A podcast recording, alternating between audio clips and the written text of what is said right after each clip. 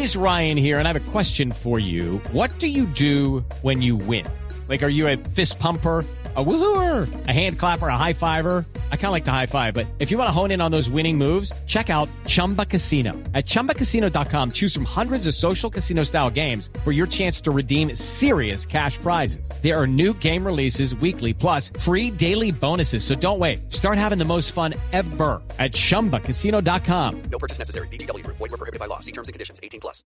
Bueno, 8 y 23 minutos de la mañana. Eh, estábamos hablando del dólar y de cómo está de costoso comprar, así que Eric Lara está feliz. Don Eric Lara, muy buenos días. Buenos días, María Clara, ¿cómo estás? Bueno, ahí vamos, ahí vamos, Eric. ¿Todo en orden? Vieron cómo el dólar sigue subiendo, ¿no? Sí, señor. Sí, ya no necesitamos que nos salga usted con cachitos frente a mis charpis en la Panamericana. No, señor. Ojo a, lo- a los productos importados que van a seguir subiendo. Sí, brutalmente, Hay brutalmente. que dejar el dulce empezando por las chocolatinas importadas. Bueno, ¿cómo poner una queja o demanda por un mal servicio?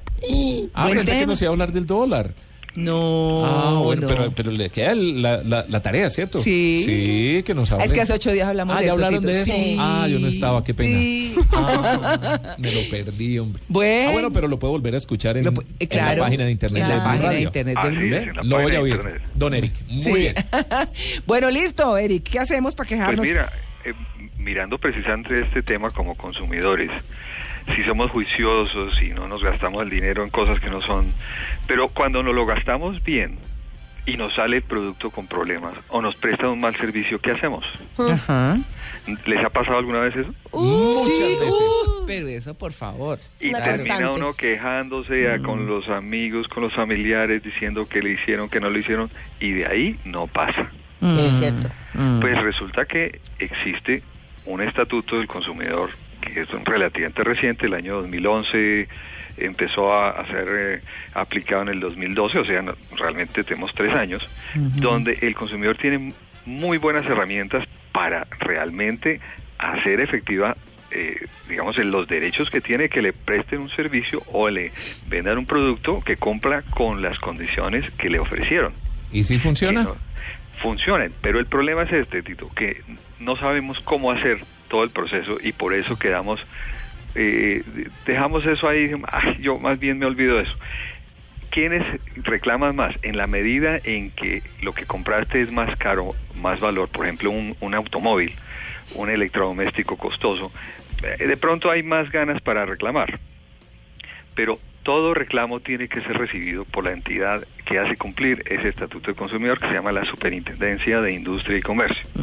Pero hay que hay que saber cómo hacer eh, eh, todo el proceso. Lo primero, lo más importante, María Clara y Tito y Catalina, es que uno debe primero reclamarle a quien le vendió el producto. Eso es lo primero que hay que hacer. Pero fíjate qué pasa, si fue en un almacén o fue, fue un proveedor que no es el fabricante, a veces a uno lo pueden sacar rápidamente y decir, "No, qué pena, pero yo no fabrico ese producto. Por ejemplo, cuando compra uno un celular en una tienda. En una de tienda estas- y le de salió estas- defectuoso. Sí, entonces no se puede quejar uno ante la tienda, sino Claro ante, que ante sí, quién. es que la, la ley dice que es el proveedor y Ah. o fabricante. Ok. Ambos son igualmente responsables de responder. Ahora, la ley dice que si tú has presentado la queja formalmente ante quien le compraste, tienen 15 días hábiles para responderte. Ah. Ahora, la queja no es solamente ir y decir, mire, es que me lo tiene que cambiar. Si en ese momento no te aceptan eso, hay una formalidad. En la página de la superintendencia hay un modelo que se recomienda de usar en forma escrita cómo se debe presentar esa queja. Mm. Eh, en Twitter lo, lo, lo tuiteé hace, hace unas horas para que lo retuiteemos, ahora lo voy a retuitear de nuevo. Es un modelito muy sencillo y es cómo se debe presentar la queja ante quien nos vendió. Ahora, si no nos re- responde, tenemos que saber también cómo presentar ya la queja ante la superintendencia. Pero ahí hay que distinguir entre dos cosas y ahí ya entramos en un tema de eh, un poco penal, eh, perdón, eh, eh, de derecho. Y es, uno puede demandar o denunciar. ¿Tú recuerdas casos en los cuales productos, sobre todo de belleza, dicen que hacen cosas y al fin eso no lo hacen? Que adelgazan y no adelgazan, que, Que adelgazan, que rejuvenecen y no pasa arrugas. nada, sí. Listo. ¿Qué pasa? Eso corresponde a una denuncia y eso está uno actuando allí en interés general eh, como consumidor y decir, mire, está, nos están engañando con esto. No estás pidiéndote que, que- que te cambien el producto, eso es una denuncia. Ahora, Mm. demandar es cuando tú quieres es o que te devuelvan el dinero, o que te cambien el producto, o que te reparen el producto. Mm. Y eso hay que tenerlo claro cuando yo presente eh, la queja ante la superintendencia. Son solamente cuatro pasitos que hay que surtir. Pero dice, ay no, pero es que me toca ir hasta las oficinas de la superintendencia. Eso, eso es mucha pérdida de tiempo. Por eso te digo que los que más reclaman son o cuando hay una eh, eh, frecuencia muy alta, por ejemplo, los celulares, el servicio de celulares, el servicio de telefonía celular es uno de los que más ha recibido reclamos. Claro, se porque es que le pongo un ejemplo, le pongo un ejemplo y perdóneme que le interrumpa. Tranquila. Yo, eh, a mí me robaron el celular hace un año. Sí. eh, hice pues la reposición y en ese momento no había entrado a operar todavía el eh, ay, ¿cómo se llama? Mm, bueno, que ya los operadores no le uno el celular por cuotas ni nada, sino eh, sino Libre. Separar el libre. servicio de la venta celular. Sí, es que se me olvidó, el- eso tiene un nombre técnico, pero bueno. Sí. Lo que pasa es que eh, entonces, desde ese momento, bueno, yo repuse y lo puse en cuotas. Este que tengo ahora.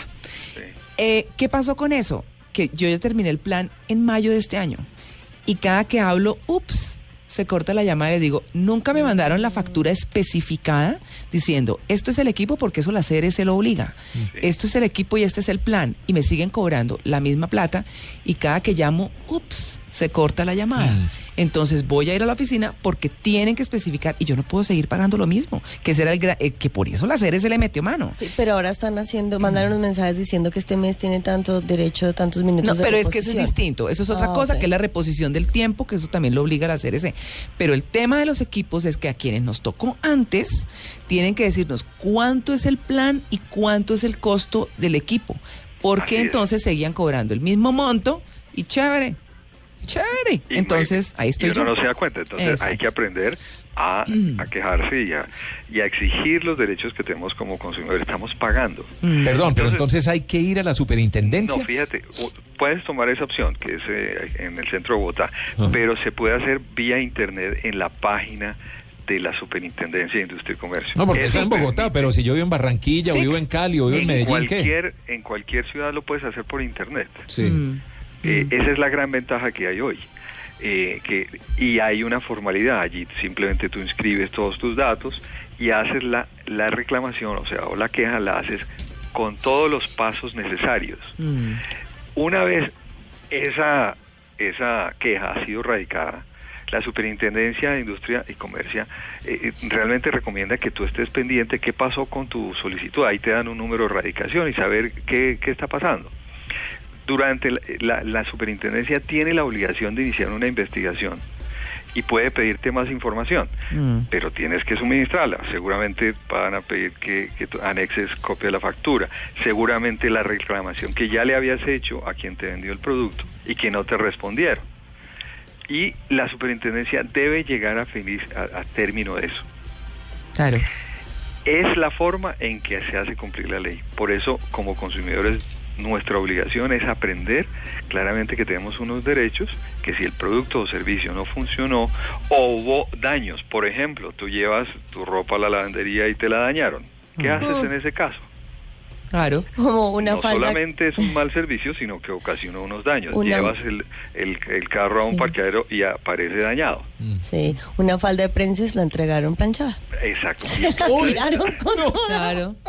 A mí me pasó eso con una blusa corrugada. Así que hay que sí. aprender a, se- a presentar las quejas para que tengan efectividad. Ahora, la, la página de la superintendencia tiene muchas eh, eh, ventajas porque te permite entender claramente. Ahora, si el daño es más de un cierto valor, eh, eh, ahí hay que actuar con, con el- la representación de un abogado. Si es supera la suma de 23 millones 580 mil, debe ya eh, hacerse por medio de un abogado. Por ejemplo, un caso de un bien muy costoso, un Claro. vehículo, algo de ese estilo, ¿no? Mm. Un- una- eh, la compra de un apartamento, eh, ahí también está regulado. Si tú lo compras y empieza a rompérsete las paredes, eh, que requiere una reparación grande, ahí también tiene que hacerse a través de un abogado. Pero hay muchos recursos, hay que utilizarlos, María Clara. Es Claro. muy importante que aprendamos a exigir nuestros derechos. Por supuesto, Eric, porque así como hay vendedores serios, los hay quienes no lo son. Entonces, Buena esa recomendación, Eric. Un feliz día. Un feliz día para todos.